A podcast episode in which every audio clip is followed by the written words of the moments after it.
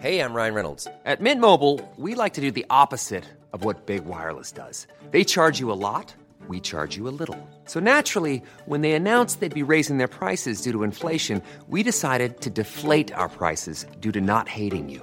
That's right. We're cutting the price of Mint Unlimited from $30 a month to just $15 a month. Give it a try at mintmobile.com slash switch. $45 upfront for three months plus taxes and fees. Promo rate for new customers for limited time. Unlimited more than 40 gigabytes per month. Slows. Full terms at mintmobile.com.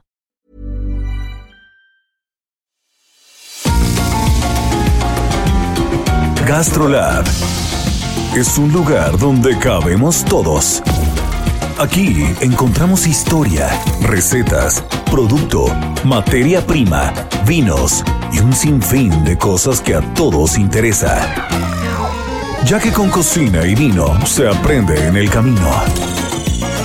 Déjate llevar por el chef Israel Arechiga a un mundo delicioso que da como resultado GastroLab.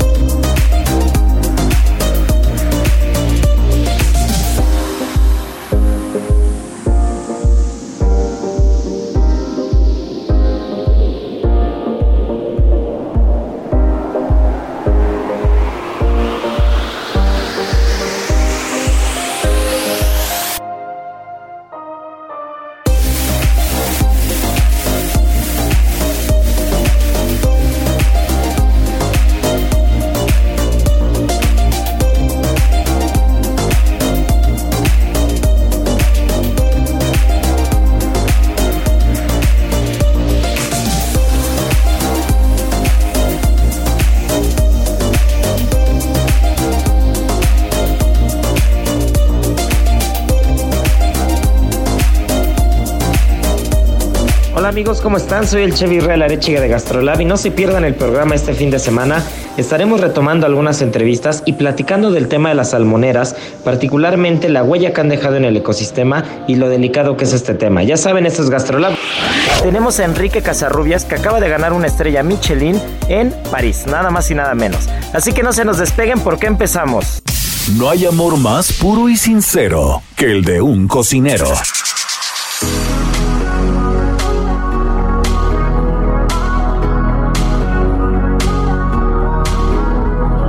Cuéntanos, ¿no? ¿Cómo fue el día en el que recibiste la noticia que les daban una estrella Michelin?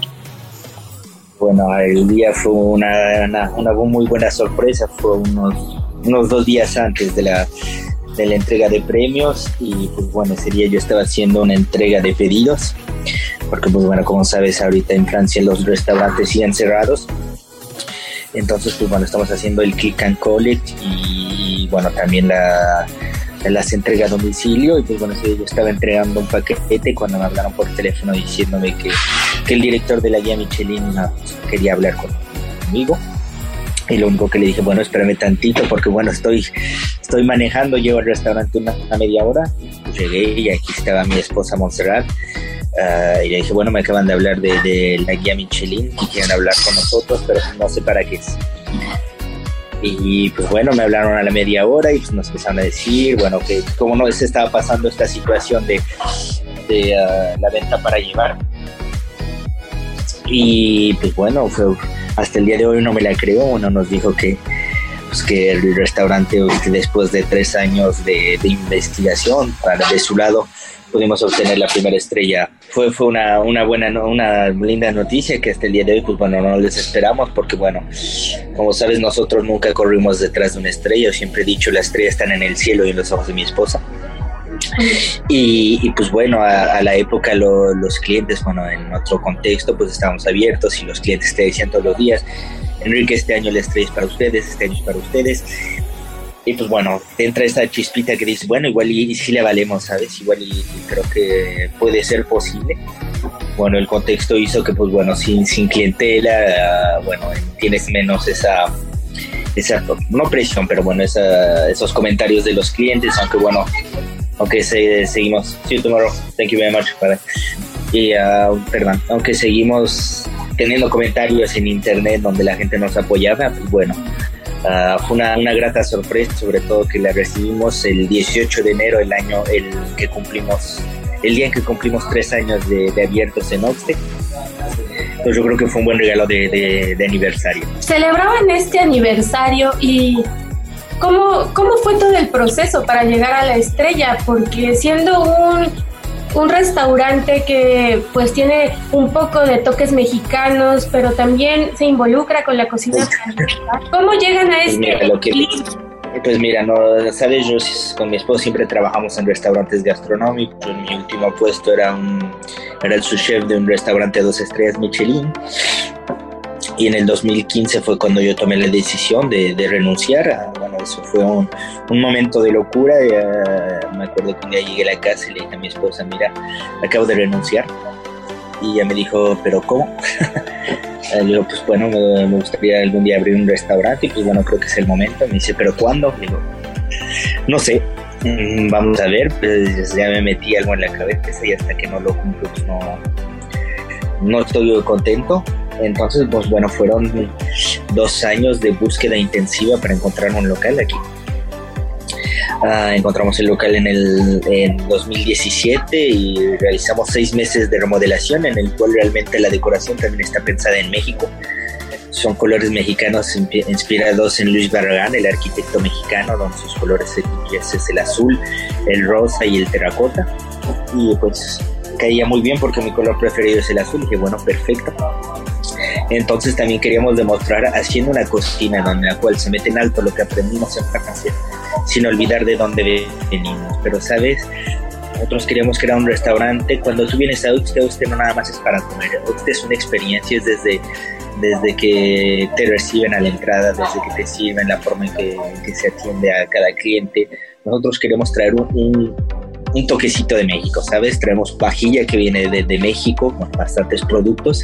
Y bueno, en un inicio, lo que digo, bueno, ah, nosotros cuando no te das cuenta de lo que tienes hasta que dejas tu país. Ah, cuando empezamos a hablar de este proyecto, mucha gente nos decía, Enrique, no es el buen momento, Enrique, no es el buen lugar, Enrique, ¿por qué quieren hacer cocina mexicana? Dicen, ¿por qué? O sea, son mexicanos, pero llevan bastante tiempo trabajando en Francia y trabajando con la gastronomía francesa. Y digo, pues bueno, porque yo amo mi país y por qué no intentar meter un granito de arena y meter en alto el, nombre de México. Pero el menú se crea diciendo, pues bueno, ¿por qué no?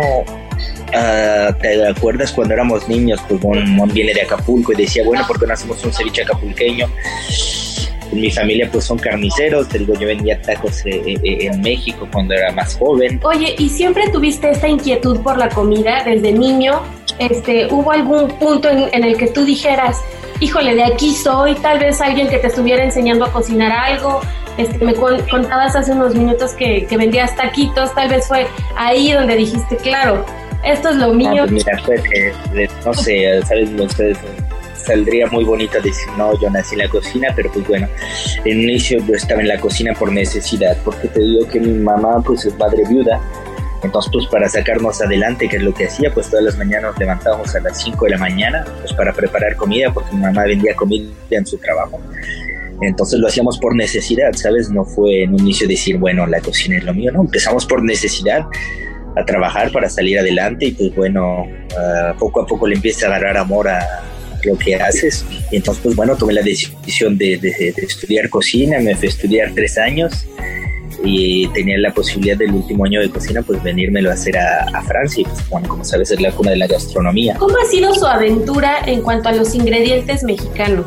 ¿Cómo logras obtener frescura, este, incluso hasta cuando siembras, la, la, tierra no es la misma, si es que lo hacen allá. ¿O cómo, cómo es todo claro, de, de ingredientes tan lejos de...? Mira, pues bueno, por todo lo que son carnes, pescados, pues bueno, son muy fuertes aquí por todo lo que es carne, pescado, pero todo lo que son verduras, pues bueno, tuvimos la, en un inicio no fue fácil, era complicado encontrar productos frescos hasta que un día una amiga que se llama Mercedes Ahumada, que es muy conocida, ah, me dijo, mira Enrique, yo conozco un pequeño productor que, que está haciendo jalapeño, que está haciendo tomatillo, que está haciendo maíz, huitlacoche, y dije, pues bueno, pásame el contacto, ¿sabes? y sobre todo lo que más me atrajo fue cuando empezó a hacer el huitlacoche, porque en un inicio utilizábamos huitlacoche deshidratado que lo mezclábamos aquí con maíz. El epazote igualmente. Oye, y justo ahora que estamos pasando por estos momentos tan complicados para toda la industria restaurantera, no solo en México, sino en todo el mundo, ¿cómo le hicieron para sobrevivir, para salir adelante y además llevarse el máximo reconocimiento gastronómico que uno puede pensar. ¿Les fue bien? ¿Cómo cambió su dinámica? aún, aún, sigue siendo difícil, no te, no te lo oculto. Nosotros seguimos aquí, es para salvar el restaurante, ¿sabes? Uh, y bueno, vamos por puntos, por ejemplo, la, la, bueno, la guía Michelin obviamente que no nos juzgó durante la pandemia porque sería muy difícil pasaron inspectores desde hace tres años, ¿sabes? Entonces yo creo que es un trabajo de tres años, no es un trabajo de un mes, no es un trabajo de dos meses, son años de, de esfuerzos y yo creo que, bueno, por lo que nos dicen, vinieron justo antes del primer confinamiento y después del primer confinamiento, pues para por lo que me, me, explicaron que fue realmente pues para asegurarse porque ya habían pasado el año pasado. Bueno, durante tres años ya estaban aquí entonces, bueno, no es una obtención que digas, bueno, fue de un mes, ¿sabes? Son años de trabajo. Y pues bueno, una estrella no se da únicamente por la cara del chef o por, no, es un trabajo en equipo. Ahorita en el restaurante somos 10, ¿sabes? Y bueno, ahorita es distinto porque cuando yo abrí el restaurante, los primeros meses no fueron los mejores. Yo abrí en enero, uh, los dos en enero y en mayo me contaron, Enrique, me dijo, Enrique, esto no está funcionando tienes que cerrar. Entonces ahí fue cuando dijimos, bueno, esto está duro, lamentablemente nos tuvimos que separar de, de todo el equipo y ahí fue donde Montserrat me dijo, un día me dijo, bueno, en lugar de tener goteras en todos lados, ¿por qué no trabajar juntos? Solo que pues aquí las cosas son uh, distintas, es que pues ella era chef en otro restaurante, entonces lo que pide su renuncia es aproximadamente un, año, un mes eso fue en mayo y a mediados de junio, porque yo no sé, pero el restaurante estaba lleno. ¿Qué te gustaría para Oxte? ¿Qué es lo que quisieras que fuera este restaurante? Pues mira, yo lo que más añoro es que los clientes regresen. Eso es lo primero, una vez que los clientes estén de regreso, yo creo que sería lo, más bello después de todo este, este problemita. Ya después, bueno, tenemos otros proyectos, digo, nosotros no nos queremos quedar con los brazos cruzados y queremos seguir poniendo en alto el nombre de México, ¿sabes?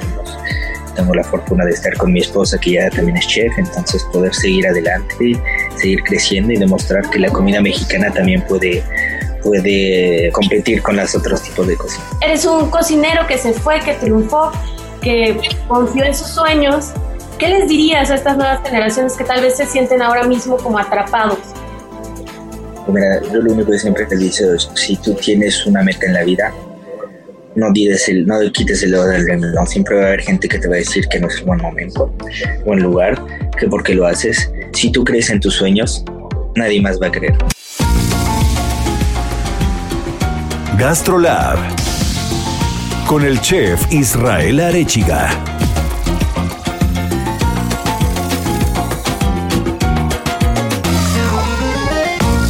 Heraldo Radio.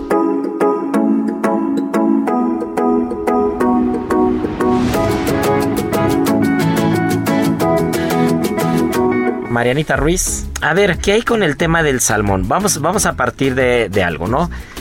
El salmón no es endémico de Chile.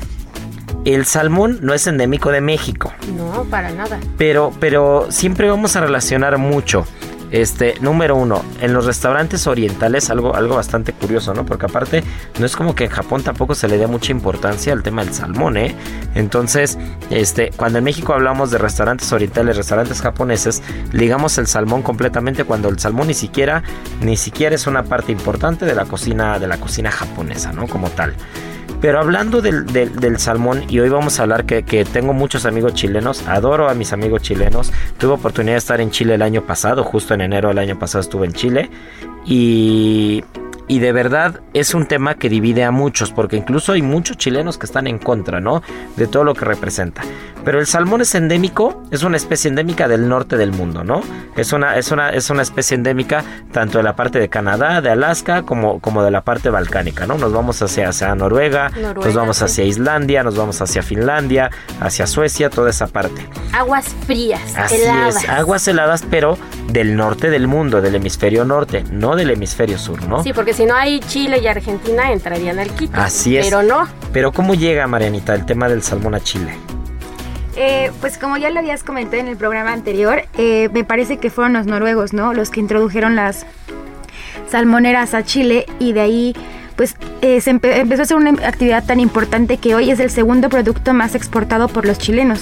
Así es, que llevan 30 años, ¿no? Llevan 30 años, estamos hablando que desde principios de los 90 empezaron con el tema del, del salmón, pero voy al punto de por qué es por qué es tan polémico el tema del salmón, ¿no? Tampoco es satanizar el producto, tampoco es decir, no, mañana a partir de mañana ya no consuman salmón o que está malo o que, o que, es, un, o que, es una mala especie, un mal pescado, pero vamos a partir de las causas naturales. En el momento en el que una especie no endémica se introduce en un ambiente diferente, o se, introduce en un ecosistema diferente, número uno, se, ocasiona un desequilibrio, ¿no? Un desequilibrio ambiental. No es sustentable. Así es, no es sustentable porque aparte aparte de todo, el salmón es un, es, un depredador natural en el mar.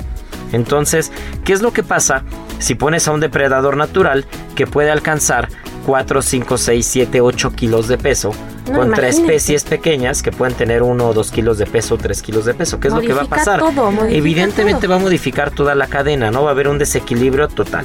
Pero el problema no es ese. El problema grande, eh, y ese es el tema por el cual Argentina eh, se movilizaron chefs, se movilizaron personalidades este, mediáticas de, todos los aspectos, tanto políticas como sociales.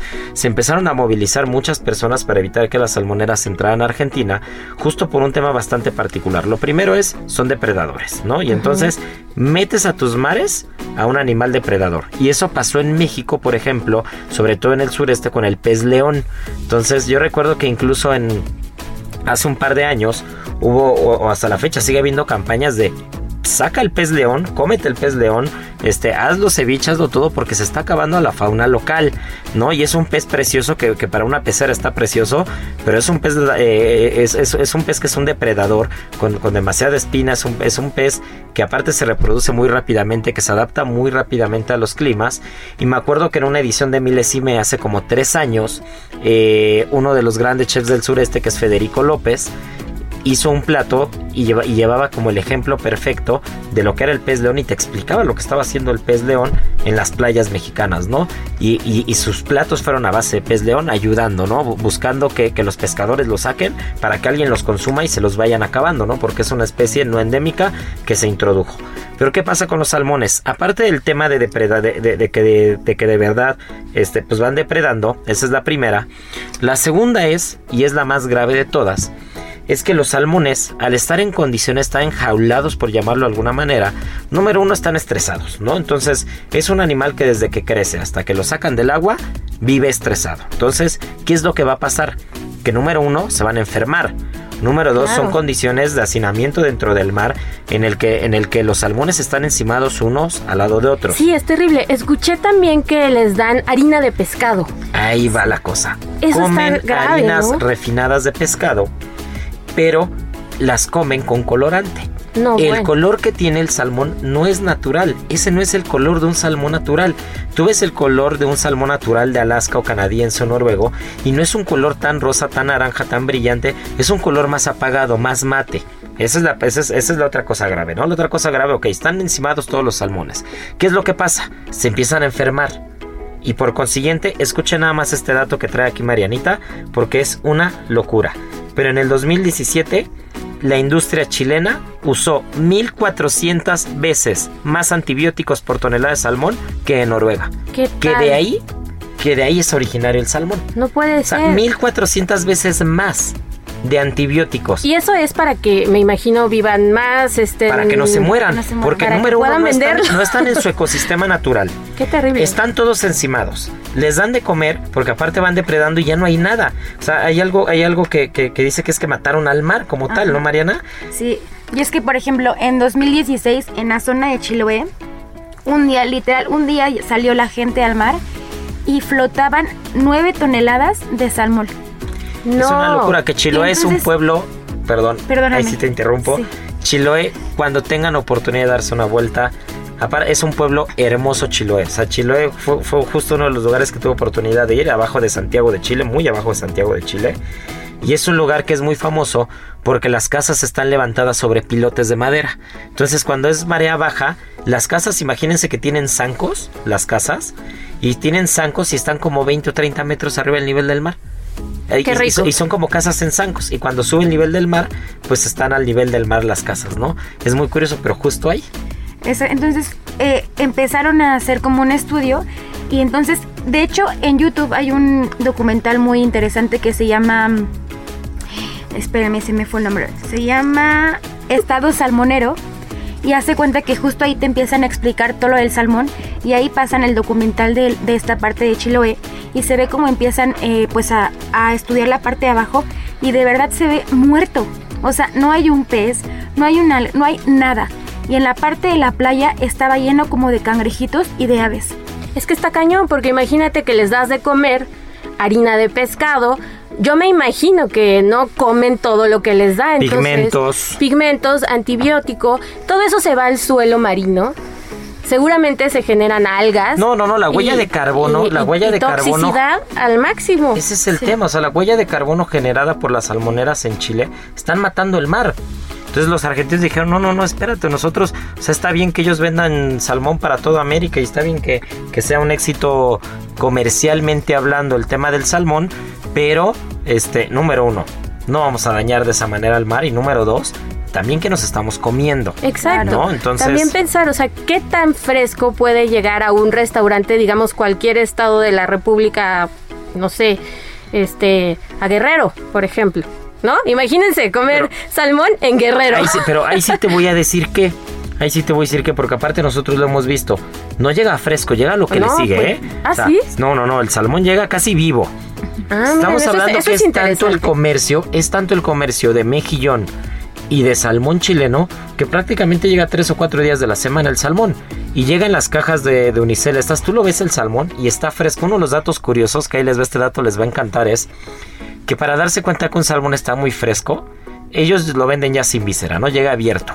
Tú le metes dos dedos en la panza y lo empiezas como a tallar de la panza y huele a sandía. Ese es, Ah, qué ese, curioso. ese es un dato curioso para darte cuenta que un salmón entero está muy fresco. Entonces, cuando te llega un salmón, ves que vienen las cajas de unicel, estas hermosas, Sí, grandes, sí, sí, todo. con hielito y llega y escoges tu salmón y el salmón lo tocas y está firme, firme, firme. El salmón va saliendo del mar. Igual y ayer estaba nadando. ¿no? Y entonces llegó en avión, llega de Chile, pues estamos hablando que es el segundo producto más comercializado de un país del- de la extensión territorial y de la costa que tiene Chile, ¿no? Entonces imagínense, tú tocas el salmón, lo hueles, lo, lo- lo- lo sientes y es tan fresco que huele a frutas en el estómago del, del- del salmón. Tiene, tiene, un, tiene un aroma muy parecido al de la sandía o al del melón, sobre todo a la sandía, ¿no? Pero ¿qué es lo que pasa? Llega fresco, pero eso no quiere decir que en estructura, que en calidad, que en alimentación, Claro. que todo, pues sea muy sano que digamos comer salmón, ¿no? Sí, es que nos lo han vendido como la octava maravilla. no lo es. O sea, lo es, lo es para natural. dietas, para lo es de donde es originario. Claro. Seguramente si vas a Canadá, Alaska o a, Sí, o a sí, Noruega y te comes un salmón salvaje que aparte tiene otro color que tú lo ves y dices, "Ah, este color no está tan padre. Pues sí, porque pues este es el color natural del pescado, ¿no? Incluso por fuera, el salmón chileno es como plateado entre plateado y negro. Y el salmón originario de Norteamérica, por ejemplo, la piel es rosa. Es muy parecido a una trucha salmonada originaria de Michoacán o del Estado de México. Que ahí Entonces, tenemos ahí es- un gran punto. Así es, ahí ¿Por es donde no yo digo, trucha? ¿por qué no comer trucha salmonada? Y ojo, eh, la trucha salmonada, yo, a mí no me gusta la trucha normal, o sea, comerme una trucha así no, pero la trucha salmonada cruda comértela en un tartar o com- comértela en un tiradito como si fuera salmón. Yo prefiero la trucha salmonada, está deliciosa, ¿no? Además Entonces- es mucho más sustentable, no hacemos daño a nuestros ecosistemas, ayudamos al comercio local, nutricional, iba. nutricionalmente además no son tan, tan diferentes. No, o y sea, es agua, y es de agua dulce. Esa es la diferencia, es de agua Bueno, dulce, ¿no? sí. Entonces, pues al final ahí tenemos un ejemplo de cómo podemos apoyar, consumir local, producto local, tenemos trucha salmonada. No estamos satanizando el salmón, ojo, solo hay que ser conscientes que lo que nos estamos comiendo, si es un salmón directo de una salmonera, pónganse a leer un poquito más, échenle un poco de ojo y no crean que están comiendo sano del todo, ¿no? Y échense una que- trucha. Y hay que cuidar el mar, hay que cuidar el ecosistema y hay que evitar especies que son introducidas por el hombre. ¿Vale? Pues no se nos despeguen porque esto se puso bueno y volvemos. GastroLab es un lugar donde cabemos todos. Vamos a una pausa y regresamos. Estamos de regreso.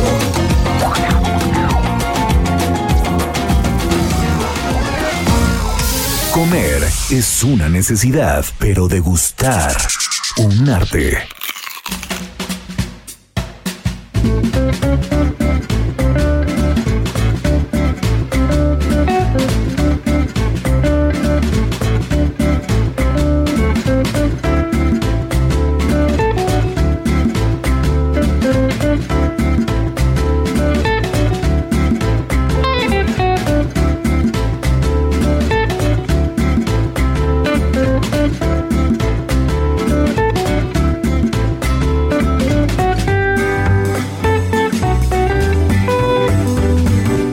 Como se los dije al principio, tenemos a un invitado de lujo por vía telefónica, nuestro querido sommelier Andrés Amor, que nada más y nada menos se encargó de hacer la carta de vinos de Cerulomas, de Ceru San Ángel y de otros muchos restaurantes. Así que mi querida Miri, ya nos dijiste que sacaste su perfil justo en las páginas de Gastrolab este viernes, pero ¿qué te parece si te echas la llamadita con él y le preguntas todo lo que le quieras preguntar? ¿Te late? Pero por supuesto, nosotros encantados de tener este día en cabina al gran Andrés Amor, un sommelier joven, entusiasta, arriesgado.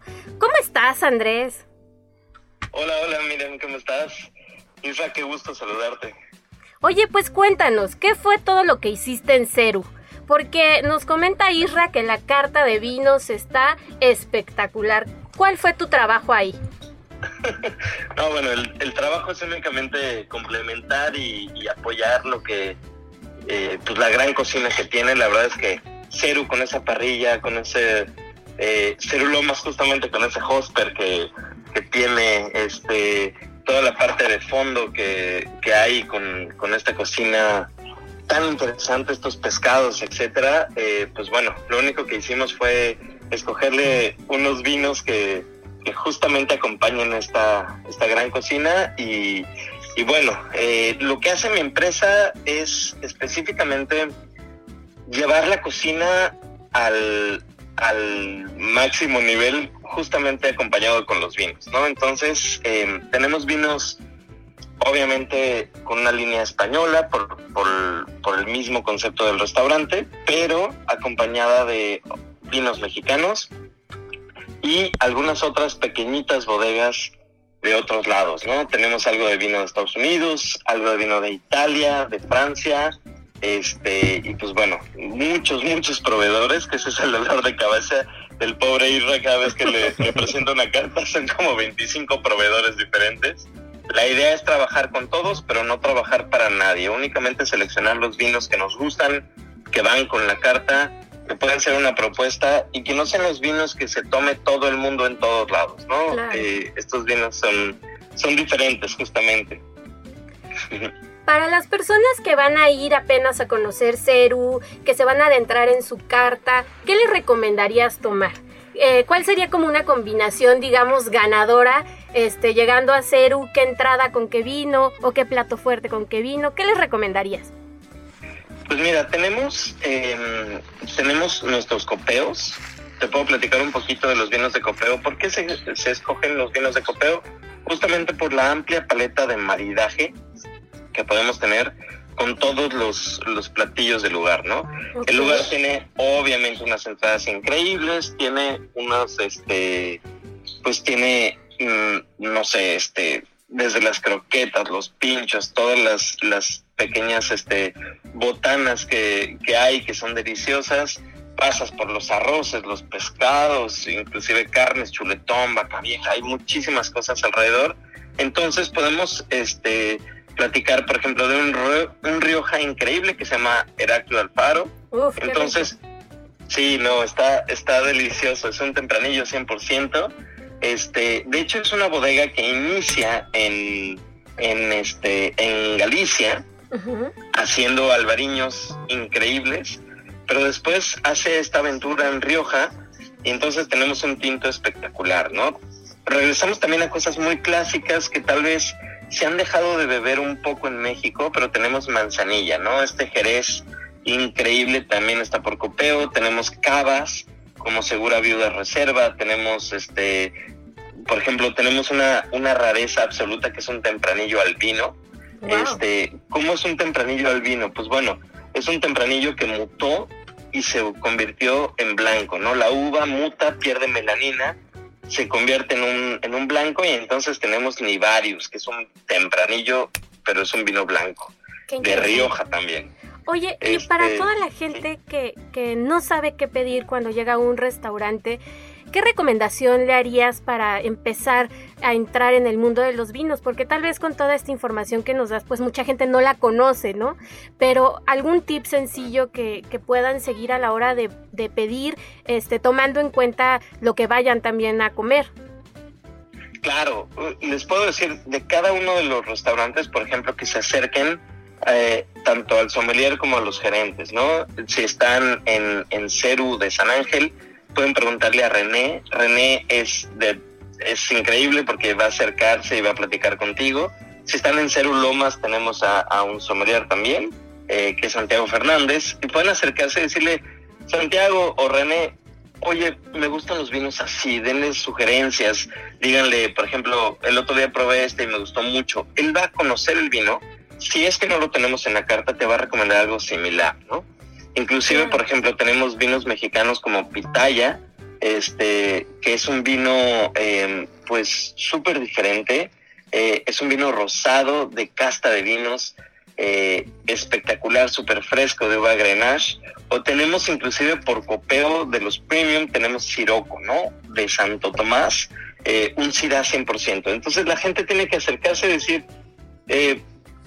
me gustan este tipo de vinos, ¿qué me recomiendas si aventurarse un poquito a probar? No, no por nada tenemos tanta opción eh, en, en, copeos como para que la gente pueda ir eh, degustando los vinos y después, si les convence, también se pueden aventurar pues, a probar todas las botellas. ¿no? Tenemos una carta obviamente ahorita reducida por el por el, pues, todo lo que estamos viviendo, lo sabes, los restaurantes han sufrido muchísimo. Muchísimo pero terminaremos con una carta espectacular, ¿no? Bueno, carta reducida, te estoy hablando de 50 etiquetas, ¿no? Sí, o sea, nada, nada pequeña tampoco. Exactamente, y 50 etiquetas súper seleccionadas que irán creciendo según vaya abriendo este el, el restaurante, este, según todo se vaya normalizando, que esperemos que ya sea pronto. Y, y, pues bueno, la verdad es que la cocina de Ceru que, que maneja Israel es espectacular eh, yo creo que es de los mejores cochinillos que me he comido en la vida. el, cochinillo estilo, eh, pues es un poco el estilo Segovia, ¿no? La, piel crujiente, el centro súper interesante porque no es no es este seco, es totalmente jugoso. Este, me encanta también la forma en la que hacen los pescados, los arroces. Hay un arroz que hace increíble que estoy salivando ahorita mientras te platico. ya nos vamos a ir a comer al ratito al cero, ¿por qué no? Sí, por favor, por favor. Oigan, amigos. Es un arroz increíble, sí. Pues nada más recomendarles a todo el auditorio que nos está escuchando que no tengan miedo, que se atrevan a preguntar, para eso están todas las personas que están en los restaurantes, para hacernos sentir ahora sí que como en casa. Entonces, pues hay que atreverse, ¿no? Justamente yo creo que ese es un gran, gran consejo. Muchísimas gracias Andrés por tomarnos la llamada. Este, ya eres parte de la familia Gastrolab. Aquí te queremos mucho y te admiramos. No, Saludos. muchísimas gracias. toda mi admiración por allá. Sé que están todos Este, está también un super som que está por allá, que es checo, están, este, bueno, tú, Miriam, Mirra. Gastrolab con el chef Israel Arechiga.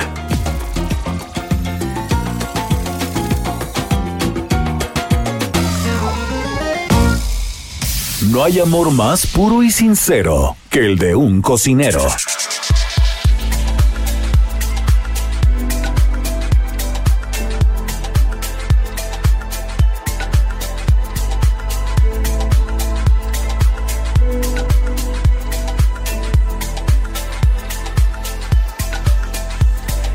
Bueno, pues tal como se los prometí en un inicio, ya tengo en la línea a Elsa Salas, cocinera mexicana, investigadora, no saben qué pedazo de gastrónoma y de ser humano, que nos estará platicando un poco de la historia de los tamales desde la época prehispánica, la mesa de Moctezuma y un producto espectacular que es la cocoa fermentada.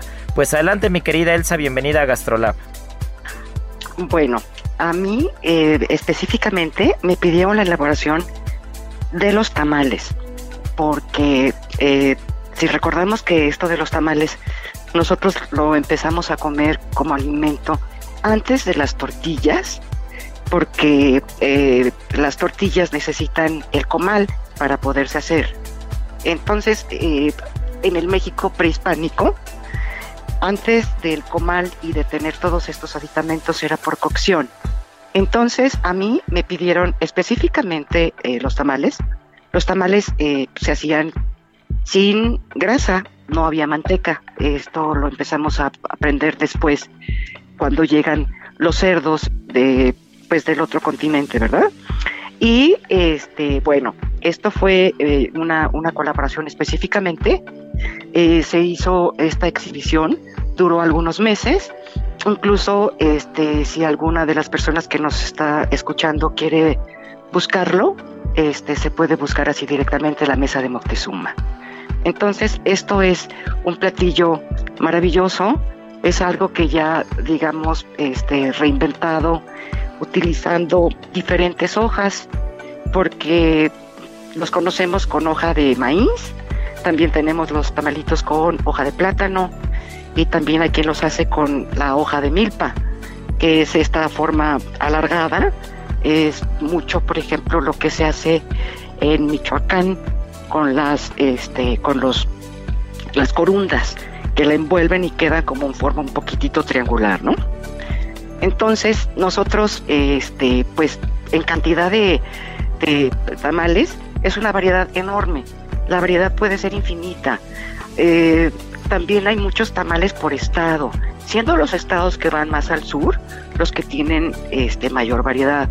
Digamos Veracruz, Chiapas, este, Oaxaca, eh, Yucatán. Eh, al norte tenemos un poco más los tamalitos eh, de pescado como los barbones. de pescado también están los famosos tapados que son muy gustados en Veracruz se consumen mucho en fiestas y en bodas. Em, ¿Qué otra cosa este, les quiero comentar? Que hay una estela en Guatemala, ha tenido muy poca difusión. Y en esa estela se puede ver claramente que los señores eh, están consumiendo tamales.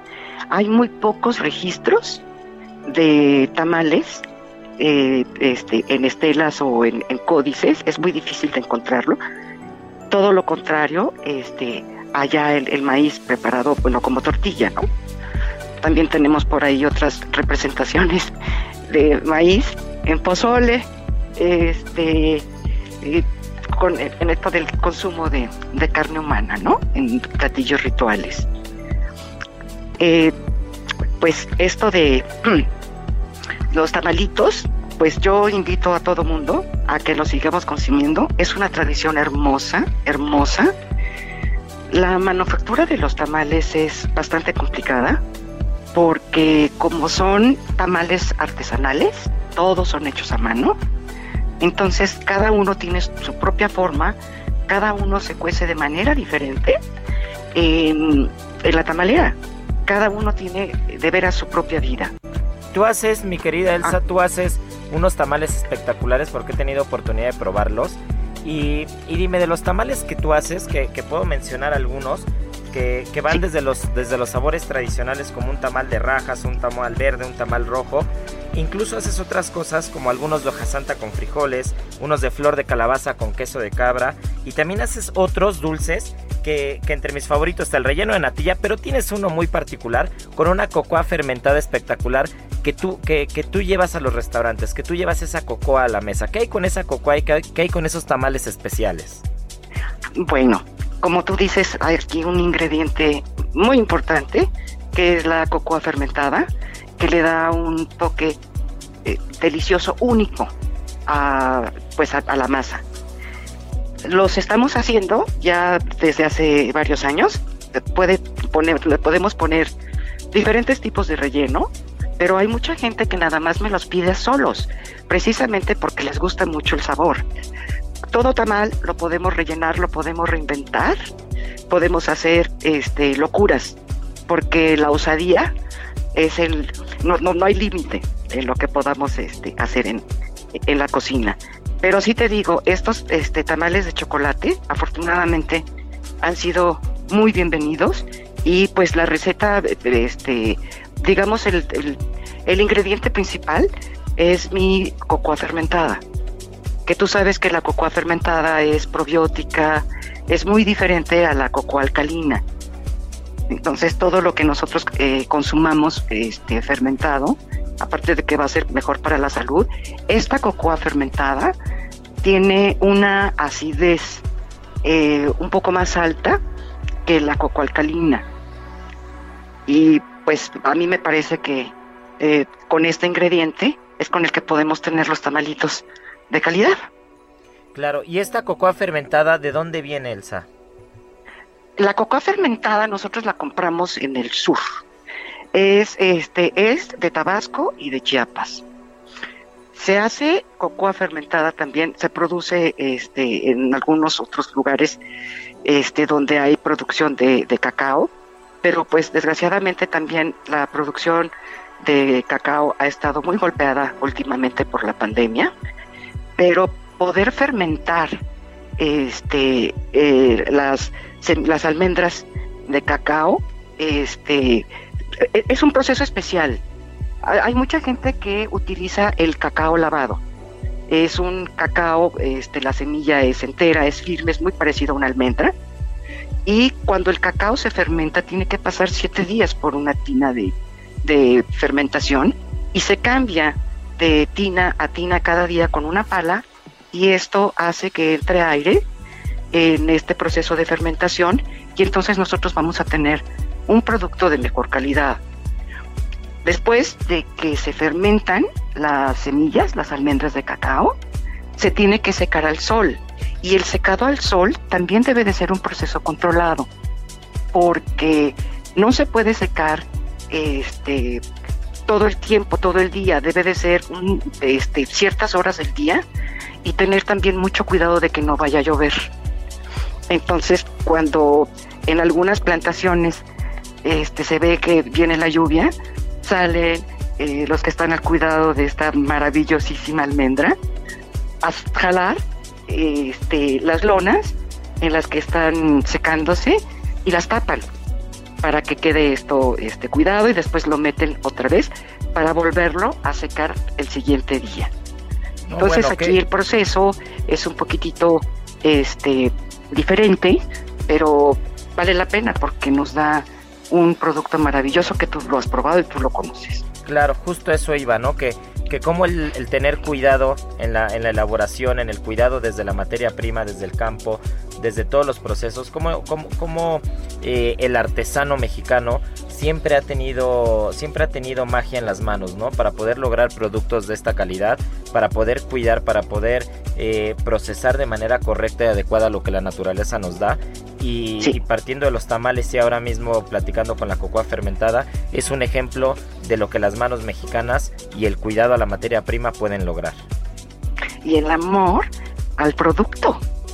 El amor al producto, la gente que está eh, relacionada este, con los cacautales, es una gente de veras que trabaja con un amor, con una pasión. Están haciendo cosas muy interesantes, muy bonitas.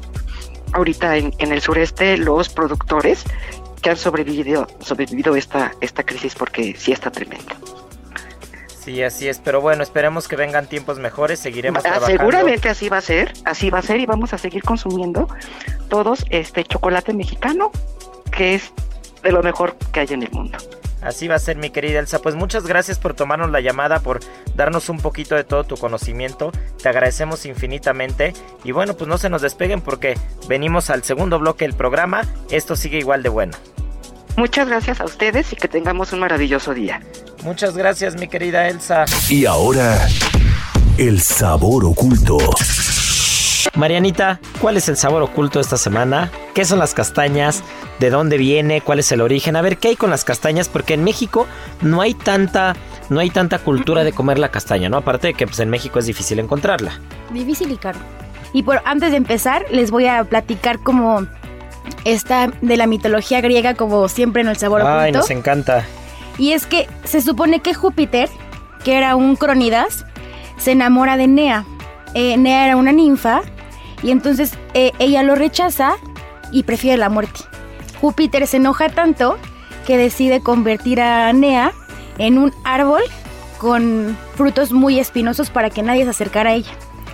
Nea era hija de Diana, madre de diosa de la casa, y entonces para salvar como el alma de su hija o, algo así, decide aventarla al cielo y entonces se convierte en un temible cinturón de asteroides, que, es los, que son los NEAS, que son esos asteroides que se salen como del círculo. O y, bueno, que son los, y que son y que- los asteroides cercanos a la Tierra. Exacto, que son. Entonces, esa es como la historia, ¿no? Y, y se dice que son estos porque pues, son por sus siglas en inglés, que son los Near Earth Asteroids. ¡Vámonos! Eh, y luego, bueno, por ejemplo, eh, a este árbol, que es el castaño, y a ver, eh, la gente aquí no lo conocemos mucho, pero es un árbol muy grande y entonces da como unas bolas que sí tienen demasiadas espinas. Este hay que abrirlas y adentro tiene otro fruto que viene como en una cáscara un poco dura.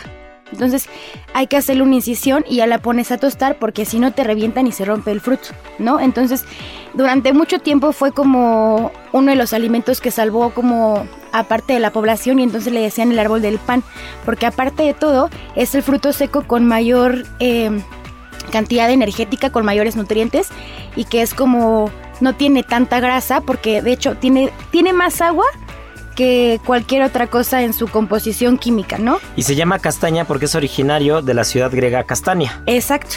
Se dice que los romanos fueron quien, quien ayudaron a que el resto del mundo conociera esta, Sí, esta- se, se- se este extendió, fruto, se extendió junto con el olivo, junto Claro. con la el cultivo de, de la vid, ¿no? Al final los romanos como que llevaron mucha materia prima y mucha mucha técnica al momento de sembrar muchas semillas durante, durante todo el tiempo que duró el Imperio Romano por toda la península ibérica. Y al día de hoy las castañas eh, es, muy, es, es un fruto muy común y es como un snack muy común en España, en Francia, en Italia. En invierno encontrar este siempre alguna persona con un comal, bueno, no un comal, ¿no? Pero como unas planchitas en la calle, tostando castañas y vendiendo castañas es algo muy típico. De hecho, Galicia, por ejemplo, es el líder de producción en España y de hecho en Galicia la castaña tiene indicador geográfico protegido, ¿no? Y después de esto le sigue Asturias, Cantabria y Extremadura. Pero como siempre, el principal pro- productor eh, mundial es China. Ah, esos chinos. Esos chinos. y se dice que al año producen 800 mil toneladas, ¿no? Y después de ello le sigue Turquía y Corea. Y a pesar de que son como muy de la parte de Europa, el principal consumidor es Japón. Mira qué curioso. Ajá. Y otra de las cosas curiosas también es que en las Islas Canarias, que estas Islas Canarias eh, son parte, son parte de- del país de España, pero geográficamente hablando están muy al sur. Están muy al sur, pegadas a África. Y, y hay una tradición llamada hacer tafeñas. Que hacer tafeñas es probar vino maridado con castañas. Ajá. De, por ejemplo, también en la parte norte de España, la época de cuando se empiece a dar, se empieza a dar castaña, porque hace cuenta, la castaña, eh, la, la flor florece en mayo y junio, pero fructifica hasta octubre. Entonces ahí coincide con la- en España con la festividad de Todos Santos, y entonces ahí sí es de ley que ten- todos coman las castañas asadas. Ah, mira. Qué padre, qué curioso. Oye, pues está la verdad es que está bastante interesante el tema de las castañas. A mí me gusta mucho. En Alaya lo hemos hecho en fin Sí. de año. Hacemos eh, una espuma como una crema catalana metida en sifón, pero con castañas y después estas castañas que vienen eh, como en un frasquito glaseadas, ya nada más las caramelizas con azúcar mascabado y puff, quedan crujientes. Sí, pero si quieren probarla, hagan como cosas solas, porque sí es un sabor que no tenemos muy identi- identificado. Entonces, hagan como una cremita, algo, como un postre ahora sí, pero que se tenga que comer como solo para que empiecen a pues a localizar ese sabor porque sí es algo que no tenemos tan, Tan registrado, tan porque registrado y que no es aparte, parte... exacto, y tiene un sabor súper sutil, entonces si lo acompañan con algo igual y luego no puede ser el mejor acompañante. Sí, claro, porque se puede perder el sabor. Claro. Pero bueno, son cuando cuando uno prueba productos nuevos hay que darles como el lugar a cada Exacto. producto nuevo y ya después cada quien decidirá cómo lo quiere cómo lo quiere mezclar, ¿no? Sí. Pero bueno, pues ya se nos está yendo el tiempo, más bien se nos fue el tiempo y esto se nos fue como agua. Aquí concluye otra emisión más de GastroLab, el lugar donde cabemos todos. Esta es una producción de Heraldo Media Group.